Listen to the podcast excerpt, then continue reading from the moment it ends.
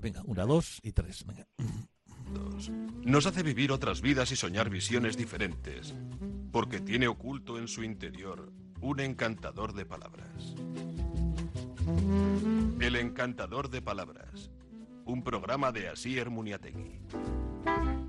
Keixo atzaldeon, ongi torriak beste arratzalde batez, guri erratzaiora, liburuak engain nagusi ditugula, eta gaur, e, bueno, ba, gure txian izan dako, ba, idazle bat, e, bera koradino bega dugu, eta egon ginen aurrekoan ere, ba, gau beretziarekin la noche más profunda izendiko liburuarekin egon ginen, bigarren bu munduko gerra, eta, bueno, ba, oin e, atzeden edo, bizi lasai bat, ez da, una vida tranquila, izeneko liburua e, aurkeztua dago, eta galaxia guten behar argitaletxean, berekin itzen dugu, eta koradinoren e, mundu horretan, ba, hainbete pertsonaia izango dira, eta musikan ezatetarako, bueno, ba, mopou izeneko musikari, kompositoria, haren musikarekin jazten dugu ratzaioa.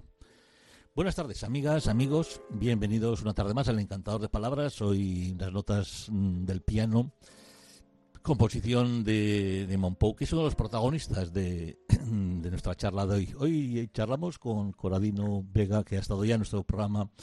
Hablamos de la noche más profunda con él, la última vez, eh, aquella que recreaba la vida del escritor, si recordáis, Mijail Sebastián, aquellos recuerdos, pensamientos en Bucarest en 1945, según terminaba la Segunda Guerra Mundial, cuando moriría atropellado accidentalmente por un camión militar soviético. Bueno, pues eh, hoy nuestra, nuestra charla es por su último mm, trabajo, que es una novela en la que, bueno, un libro, biografía, trabajo, ensayo, de todo. Y bueno, él nos dirá, una vida tranquila. El título, desde luego, nos lleva a esa paz, a ese relajo y sobre todo a buscar la, la, verdad. Creo que es lo que, lo que hicieron los tres personajes, sobre todo importantes que hay en, en, este trabajo de, de Coradino Vega, publicado en Galaxia Gutenberg, que son, por una parte, este músico que estamos escuchando y, por otra parte, un gran pintor como es Morandi y una gran escritora como es Jane Kenyon, ¿verdad? y Frederic Monpous, una, estamos escuchando esa melodía silenciosa suya ahora mismo de fondo, y de ello vamos a hablar con nuestro querido amigo Coradino Vega. Eh, buenas tardes, Arrachaldeón, gracias por estar de nuevo en el programa, Coradino. Hola, buenas tardes, gracias a ustedes. Bueno, pues eh, hablando, has elegido tres personajes eh, que tienen algunas cosas en común, de las cuales hablaremos. Eh, quizás hay una mujer que que por su trayectoria vital sobre todo, pues quizás has profundizado mm, mucho en su literatura, en, en, su forma de vida, en su forma de crear los, mm, sus poemas. Eh, ¿Por qué te han llamado primero la, la, atención estos tres personajes? ¿Nos puedes ir explicando un poquito? Con, empezamos por Jane Kenyon. ¿Por qué te, te llamó tanto la atención este personaje? Sí. Eh, yo en un principio tenía en la cabeza escribir sobre, sobre Giorgio Morandi, el pintor. Sí. Y lo que ocurrió es que luego me di cuenta de que su, su actitud ante, ante el que podríamos calificar el arte y también ante la vida era muy similar a la de otros artistas que habían cultivado otras disciplinas. Uh -huh. y, y, entonces me acordé de, de, Jane Kenyon, que es una poeta que, que a mí me, me gusta mucho y que en España quizás no, no haya sido lo suficientemente conocida como se merece. Uh -huh. Hay una antología estupenda en pretextos, pero poco más. Y, y luego me vino la figura de Monpou un poco para completar la triada de música, pintura y, y, y poesía. Uh -huh. Jane Kenyon es una poeta de que, que ha elegido o eligió en su día eh, el camino de lo que los entendidos llaman una poética, ¿no? Que es la que a mí más me atrae, ¿no? Que es la una, una poesía muy sencilla, muy aparentemente muy simple, pero muy honda, muy honda de contenido, con, con un sentimiento y una carga emocional muy profunda que hace pensar a alguien que, que sus poemas puedan ser muy fáciles de escribir y sin embargo albergan detrás una, un mundo interior fascinante, ¿no? Hay también quizás eh, una historia de amor importante en esta, en esta, en este personaje, en esta escritora, que es con Donald Hall, que realmente bueno, es eh, editor, poeta, 19 años mayor con ella, pero hay una historia de, de, dos décadas juntos en lo que en los que quizás la literatura eh, no sé fragua un amor vamos de esos maravillosos no que uno decide pues efectivamente el amor existe no y en esa trayectoria vital que van a tener por lo menos según tu biografía. Es una historia muy muy bonita es verdad. Eh, Donald Hall fue profesor de universidad de, de Saint Kenyon y, luego eh, emprendieron una, una relación sentimental y a Kenyon le, hartaba un poco el ambiente universitario, el, el mundillo intelectual mm, al cual empezó a frecuentar con, en compañía de Hall y le propuso eh, marcharse a vivir a, a, una granja perdida en el campo, a, a, a la casa de Eagle Pond de la laguna, del águila, pues se podría traducir de esa forma, eh, que era donde Donald, Hall había pasado sus infancias durante niño, porque era una granja que pertenecía a los abuelos de él. Eh, entonces ellos eh, se retiraron completamente de, de los ambientes intelectuales, mediáticos y literarios y decidieron llevar una rutina de amor y literatura, ¿no? Decían, establecieron su tiempo en torno a, a la lectura, a la creación, a, a, los paseos por la naturaleza y, y, también a quererse, ¿no? Porque son muy enternecedoras las memorias de, de Donald Hall, una eh, donde cuenta todo, todo su, su matrimonio con, con Kenyon y los avatares también por los que tuvieron que pasar a nivel de, de enfermedad y de, y de dolor. Pero es curioso que Jane Kenyon, que que era una persona con una tendencia genética natural a, la depresión, eh, su poesía eh, se fijase muchísimo más en, el lado luminoso de la vida, en el lado eh, amable, ¿no? Por así decirlo. Yo creo que era una infatigable buscadora de la, de la luz. y, y, esa actitud de vivir retirada en Eagle Pond, más ese tipo de poesía, pues creo que la, la emparenta mucho con, con Morandi, por ejemplo. Hay también momentos, eh, según leyendo el libro, en el que te emocionas, sobre todo, por ejemplo, cuando salen eh, de nuevo del hospital, cogen el coche, ven la luz del día, el azul, y le sale, no sé, un poco el llanto, ¿no? Esas lágrimas, viendo la vida, viviendo la vida, ¿no? Es que a uno mismo, al lector, a la lectora también o sea, se sienta ahí implicado con no sé, esa empatía que se consigue a través de tus letras con, con estos dos eh, personajes. Eh, igual que, que ella, yo creo que ninguno de los personajes mm, se autoflagela, todo lo contrario. O sea, son positivistas, o sea, no, no van buscando en ningún lado ningún tipo de victimismo, todo lo contrario. Sí, yo una cosa que tenía clara, de las pocas cosas que uno tiene claro antes de empezar a escribir un libro, era que a mí siempre me ha dado mucho reparo, no me he sentido cómodo con, con la bohemia, ¿no? Con, con el mal, con el malditismo de obligatorio de, de aquellos que se consideran genios en, en las artes, ¿no? Y, y yo tenía el ejemplo de Giorgio Morandi desde hace mucho como, una especie de referente moral, porque porque la actitud de Morandi ante su oficio eh, me parecía de lo más admirable cuando profundicé en la vida de Kenyon y me di cuenta de que era lo mismo. Y es esa actitud deliberada de apartarse de, de, lo que se supone que tiene que ser un artista, ¿no? Eh, mm, después incluso de lo que se supone que debe de ser un artista moderno, porque eh, tanto la poesía de Kenyon como, como la pintura de Morandi o la música de Monpou para mí son extraordinariamente modernas. Lo que pasa es que por muchos coetáneos eh, eran acusados de, ser clásicos o de ser eh, conservadores, eh, estéticamente hablando. Mm. Y, y la verdad es que yo esa especie de policía de, de qué es artístico, qué no es artístico, qué es moderno, qué no es moderno, qué es contemporáneo, qué no, mm. eh, como siempre me parece una impostura y un fraude, pues me apetecía reivindicar a, a, a otros artistas que no están tan están nombrados eh, cuando se piden las referencias de cuáles son tus artistas eh, de cabecera, ¿no? Y, y es verdad que, que Kenyon, por encima de todo, lo que buscaba era hallar un poco de, sentido a esta vida y, y, y, celebrar el, la existencia y el mundo. E-, ese pasaje del que hablabas antes de a la salida de, del hospital, yo creo que mm. es una, eh, la emoción que puede sentir una persona cuando, cuando le da una segunda oportunidad y contempla el mundo, la naturaleza, el, eh, que no hace falta ni siquiera estar en una situación tan extrema como en la mm. que se vieron Donald Hall y Kenyon por sus múltiples enfermedades, mm. sino simplemente tomar la pausa suficiente como para contemplar lo que nos rodea y agradecerlo. Sí, para mí como lector quizás es el momento álgido en el que se unen las tres, ¿no? Lo, el color, la música y, y, la literatura en ese instante, ¿no? Porque, te, vamos, la piel se te pone en la carne de gallina, ¿no?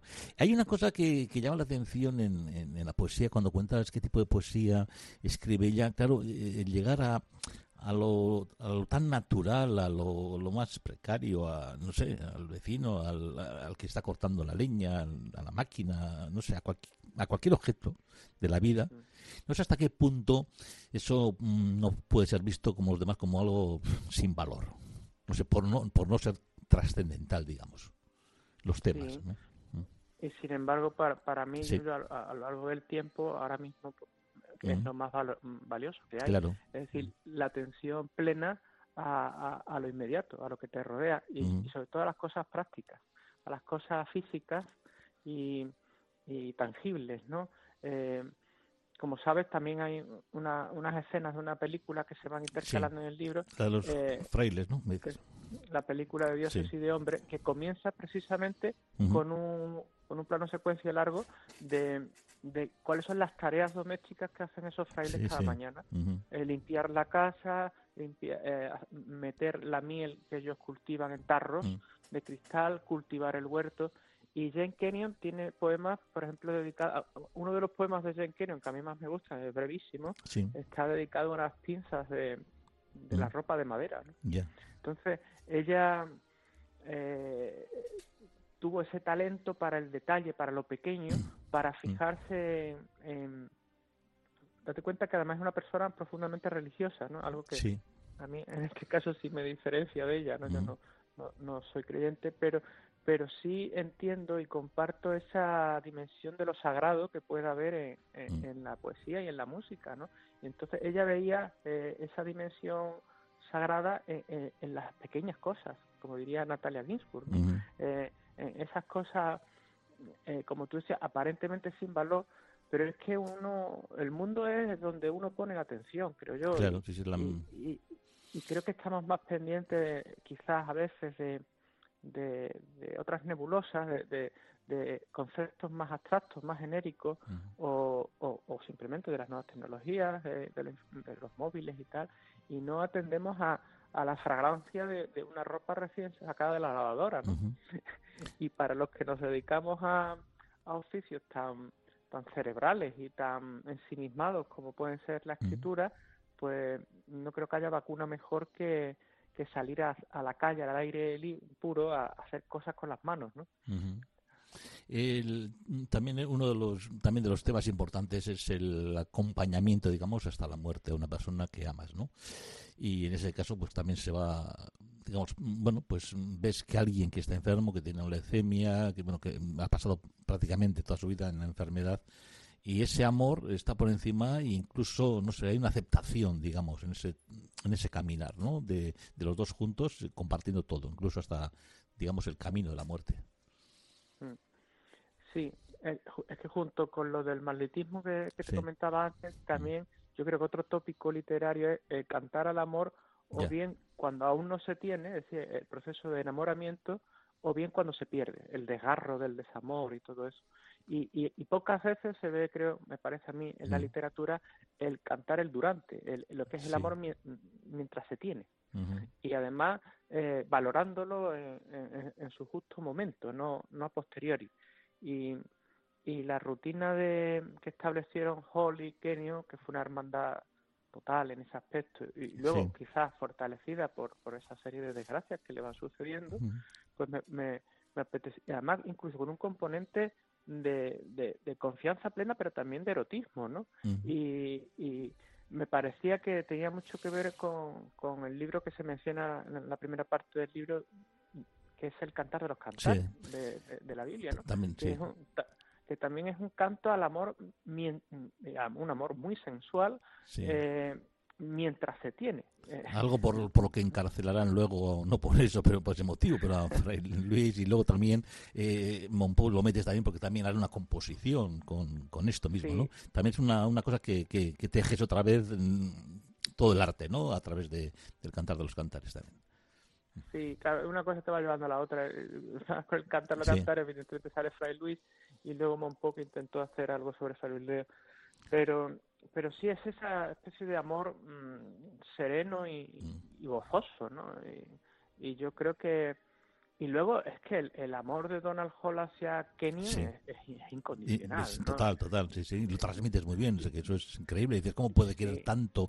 Porque también, digamos, entre comillas, es un poco rara, digamos, no es una como, como, como, sí, es más difícil, digo, para, para, y él, bueno, está, está loco. Oye, hablando de mujeres, que no se me olvide, eh, algo que me ha llamado la atención y que empezaba a descubrir leyendo el libro, que es eh, Ahmatova, quizás es alguien que, no sé, generalmente, no, no, no, quizás todos nuestros oyentes tampoco la escucharán, pero claro, viendo esa mujer que tiene una vida también tan difícil, la suya, dices, también es un, es un referente, ¿no? Eh, cuéntanos algo de, este personaje, porque en el, libro, en el libro te quedas con las ganas de qué, qué gran mujer también, sí. Claro, es que Jane Kenyon, eh, se cuenta en el libro, eh, sufrió eh, un trastorno de bipolaridad y cuando estaba en momento bajo, en momento depresivo, pues, eh, claro, era una, una persona que, que, que, podía ser perniciosa y dañina incluso para personas que la rodeaban y la querían, como podría ser Donald Hall y luego tenía sus, momentos de euforia y era expansiva y excesiva. Eh, entonces Donald Hall estaba ahí acompañando, sabiendo, eh, comprendiendo que él no era el, origen de la enfermedad de su esposa y que en un determinado momento la única compañía que se le puede hacer a un enfermo psíquico de estas características es, mm. la permanencia con una cierta distancia de seguridad, pero eh, estando ahí, ¿no? Sin atosigarla, sin agobiarla y y de manera incondicional. Sin embargo, ella, Kenyon, lo que buscaba era otros referentes que, que le hiciesen a ella. Ella le llega a decir un momento a un amigo poeta que, que ella necesita un referente. referente ya no solo literario, sino también vital. Y porque, claro, ella había leído a Keats y a, y a, y a Chekhov y, y, todos eran hombres, ¿no? Entonces fue Robert Bly, creo, quien le, quien le recomendó la lectura de, de Ana Y Ana Akhmatova, como, como sabrán, imagino, eh, la poeta esto del círculo de los acmeístas, como Mandelstam, de, del, que vivieron en, principio la, la, revolución bolchevique y luego toda la, la, dictadura soviética, ¿no? Eh, y que pues, estuvo golpeada pues por las deportaciones y muertes de, sus seres queridos, de su marido, su segundo, su hijo, y y entonces estos poetas que estaban completamente en el ostracismo o, amenazados continuamente de, con el gulag, pues tuvieron que, para perpetuar, para que se, se conservara su poesía, memorizar los poemas. ¿no? Y, y luego Ahmatova tiene esa, era ella tan, tan, tan tan bella, tan aristócrata en su porte y, vivió en unas mm, condiciones de miseria espantosa. Entonces Jane Kenyon se da cuenta de que ella sufre mucho por su enfermedad, pero que objetivamente la vida de Ahmatova es infinitamente más dura que la suya, ¿no? Y entonces ella ve eh, esa resistencia, esa capacidad de fortaleza que tiene Ahmatova y la toma como maestra la toma tan como maestra que decide traducir al inglés pues mm. una antología de poemas suyos, de ruso, y, se da cuenta de que la afinidad, como sucede casi siempre en estas cosas, es tanto ética como estética, mm. y que la forma y el fondo a veces es una, es una falacia, esto de separarlo, y que, claro, le gustaba tanto su poesía porque le gustaba o se sentía identificada con la mujer que se hallaba detrás. Bueno, de mujeres también pues, está Emily Dickinson, también Britton eh, T. Hilson, bueno, eh, hay muchos personajes, pero me ha llamado, o Simone Weil, pero me ha llamado la atención, eh, bueno, pues que con Morandi hay un dato que, que, aportas de sus hermanas, y dos ingenieras y una maestra. ¿Era normal ese nivel intelectual dentro de una familia? Llama muchísimo, ¿no? Dijo, Eh, él dices, se- este un él genio, él un genio, y luego las tres hermanas, dos ingenieras y una maestra. Digo, joder, vaya Sí, familia. y- ¿no? y lo- Sí. Y los cuatro solteros. Y los ¿no? cuatro solteros, hecho encima, sí. Oye, a todo esto, ¿por qué no. haces esa descripción tan tan exhaustiva de, de, de- de su cuarto, de su... Porque bueno, sobre todo más, a, más a otros contenidos, pero me llamó mucho la atención. Jo, qué descripción detallada, pues como si estuvieras pintando el cuadro que vas con todas las pinceladas y haces lo mismo con la escritura tuya, con, con su cuarto, su, su- donde está él, lo que ve. Incluso dices, no pintaba nubes porque desde su ventana no se veía, ¿no? No sé, creo que en algunos Sí, pasajes, ¿no? Y dice, pero qué detalles, o sea, ¿por qué querías hacerlo? O sea, por, por hacer como un cuadro, o sea, y con todos los detalles eh, también a la hora de, no sé, Sí, pa- sí, es que para Morandi su, su habitación, su cuarto Sí. estudio eh, eh, fue eh, el, el eje Ujú. vertebrador de su vida. Ujú. él, él era eh, eso que decía Pascal de que todos los males Sí. del ser humano le vienen por no saber permanecer uno tranquilo en su cuarto, no creo que fuese como Morandi, porque Morandi precisamente lo que quería estar el máximo tiempo posible en su cuarto. claro. Y, y su cuarto era es, es una habitación, era, digo es porque actualmente en Bolonia está la, la casa museo de Giorgio Morandi Sí. y se puede visitar, se puede visitar.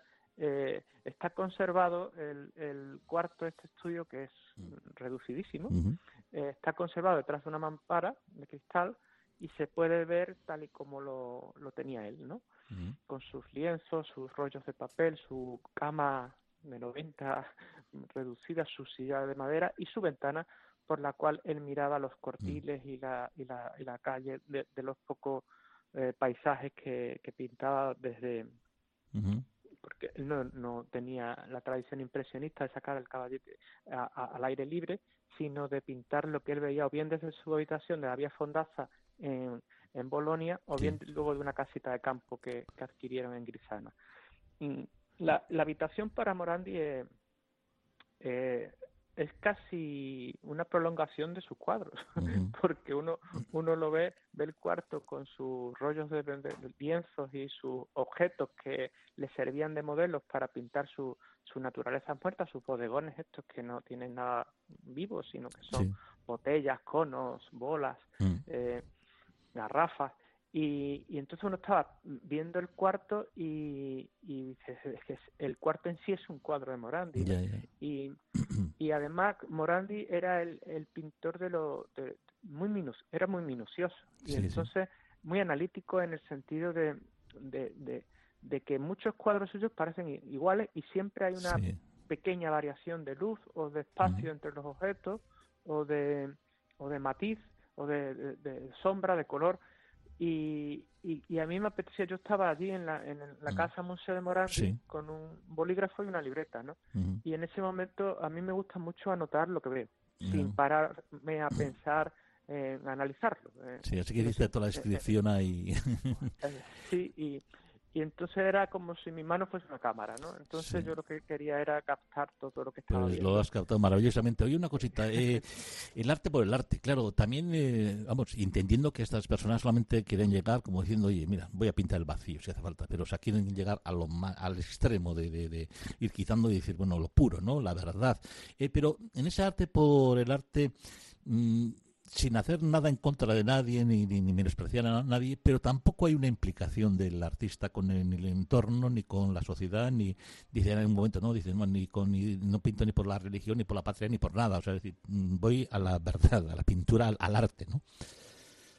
Eh, Hay una falta, digamos, ese, ese- no compromiso, entre comillas, que estamos más habituados, es también, no sé si en Morandi y en los tres, o cómo, cómo lo ves. Sí, ahí yo creo que Morandi y Monpou son más parecidos, en Sí. el sentido de que eh, es cierto, no, Morandi no... mm, Yo creo que su, su gran compromiso era él con su obra, ¿no? Sin embargo, Morandi no tiene esa arrogancia de, de otros artistas que sí promulgaron teóricamente esto del arte por el arte, ¿no? Eh, pienso en algunos escritores que, que hablaban simplemente de que todo es estilo, o que todo debe ser lenguaje, o que todo es la- lo único importante es la belleza, y Sí. quedan como con muchas mayúsculas para desentenderse de los compromisos de la vida y de Mm.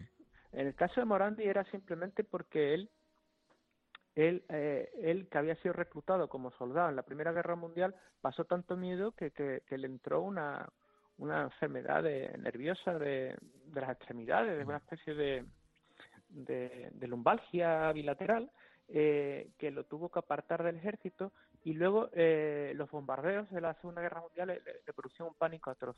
era una persona completamente ajena a los grandes asuntos públicos. Eh, se vio metido en, una, en un, un arresto porque, claro, todos sus amigos Mm, de Roberto Longhi, los teóricos estos, pertenecían a, la resistencia eh, antifascista y claro, sus conocidos, y él se metió ahí metido. Pero él, él, él de hecho incluso fue en un momento dado tildado, como le ocurren a estas personas, pues acusado de una cosa y de la, y de la contraria, ¿no? Pero él, él tampoco quiso luego, eh, una vez terminada la Segunda Guerra Mundial, eh, ponerse a favor de donde soplaba el viento, que era el realismo social comprometido, eh, auspiciado por el Partido Comunista Italiano. ¿no? Entonces, él, él en ese aspecto era un, artista que, que, solo le, le interesaba captar las variaciones de luz sobre sus naturalezas muertas o sobre lo que veía. Era, era a la vez un pintor muy material, porque pintaba únicamente eso, lo que podía eh, acceder mediante su, su sentido, su, la mirada, ¿no? Mm. Aunque luego buscase una especie de dimensión eh, metafísica que él siempre negó, por otro lado, porque él también, a él también lo incomodó que, que mm. en su día se lo, se, se la escribiese a los movimientos futuristas y de la pintura metafísica de Quirico, porque además los futuristas también acabaron mm, teniendo sus connivencias con el fascismo de Mussolini. Coradino, eh, solamente nos queda un minuto, no quiero que ah, nos marchemos sin, sin, sin, decir una palabra, por lo menos que me digas algo de, de, de, nuestro pianista que está ahora mismo, eh, lo tenemos a Monpou. Eh, solamente quizás eh, el tema de cómo falla el tema de coger lo cultural, no sé, lo tradicional también incluso y hacerlo sencillo, universal, un poco como, ¿qué dirías? No sé si el folclore lo lleva a lo universal. Creo que era Toro el que decía lo de eh, que lo universal es lo local sin fronteras, ¿no? Una cosa así, ¿no? Sí. ¿Qué, diríamos de, la, sí, de la música de Monpou? Un minuto para decirlo. Pues, sí, un, artista único y mm. con una sensibilidad extrema que fue capaz de captar lo mejor, el folclore en, el mejor sentido de la palabra, que es también el que está en la música de Manuel de Falla mm. o, por ejemplo, en la poesía de Antonio Machado. Es decir, ese origen vernáculo y además que también presidió buena parte de la música clásica del siglo XX como Bela Bartok, ¿no? Entonces, eh, ahí él sí va a la raíz y coge pues ese mm. De la música regional catalana y tal, mm. y pero la pasa por un también completamente personalísimo y mm. acaba siendo un, músico ultra contemporáneo. hablamos de Barto con Xavier Arguel, con, el Cuarteto de la Guerra, que hemos hecho un par de libros de él, sí también publicado en Galaxia. Gutenberg como, como esta eh, obra tuya, Una vida tranquila, en la que además también nos damos cuenta que Frangélico es algo más que una bebida, que también hay, gente que, que, lo descubra en este libro, Emily Quisson Falla, Breite, Turó, los monjes de dioses y hombres que están ahí, me parece magnífico cómo ha sido entrelazando eh, los personajes, las historias, los fragmentos, que creo que eso sí que ha sido un trabajo dificilísimo literariamente, ¿o no? cuando poner una cosa a la otra y decía, coño, ahora me pasa, está Morandi, ahora está... Bueno, realmente es, porque es muy llevadero y es como si fuera una historia, no sé, cómo decirlo, o sea, está, muy bien tejido la, literariamente, ¿no? O sea, me no sé si te ha costado mucho hacerlo así. Sí. Hombre, yo no sé si estará bien o no. Ah, sí, muy bien, muy bien, sí. A mí me ha gustado mucho, sí. Lo he disfrutado escribiéndolo mucho, mucho. Y bueno, entonces agradecerte que realmente eso, que hagas ese esfuerzo y que nos lo des en forma de libro, Coradino Vega, Una vida tranquila. Galaxia Gutenberg, como siempre es un placer leerle a Coradino y sobre todo aprender, porque realmente hay que decirlo, te sientes también muy ignorante cuando lees este libro, haces todas las comparativas con todos los personajes, tanto literarios, musicales, pintores. Bueno, pues una maravilla. Eh, Coradino, eh, ha pasado casi un año desde el anterior eh, novela de trabajo. Volveremos a, ver si un poco antes de, un año tenemos el placer también de nuevo de estar presentando otro trabajo tuyo aquí. Coradino Vega, muchas gracias y hasta siempre. Muchas gracias. Y a todos vosotros hasta mañana. Bueno, la UNOC, Viarte, así ha reinaugurado su con la Mushubat, ahí yo.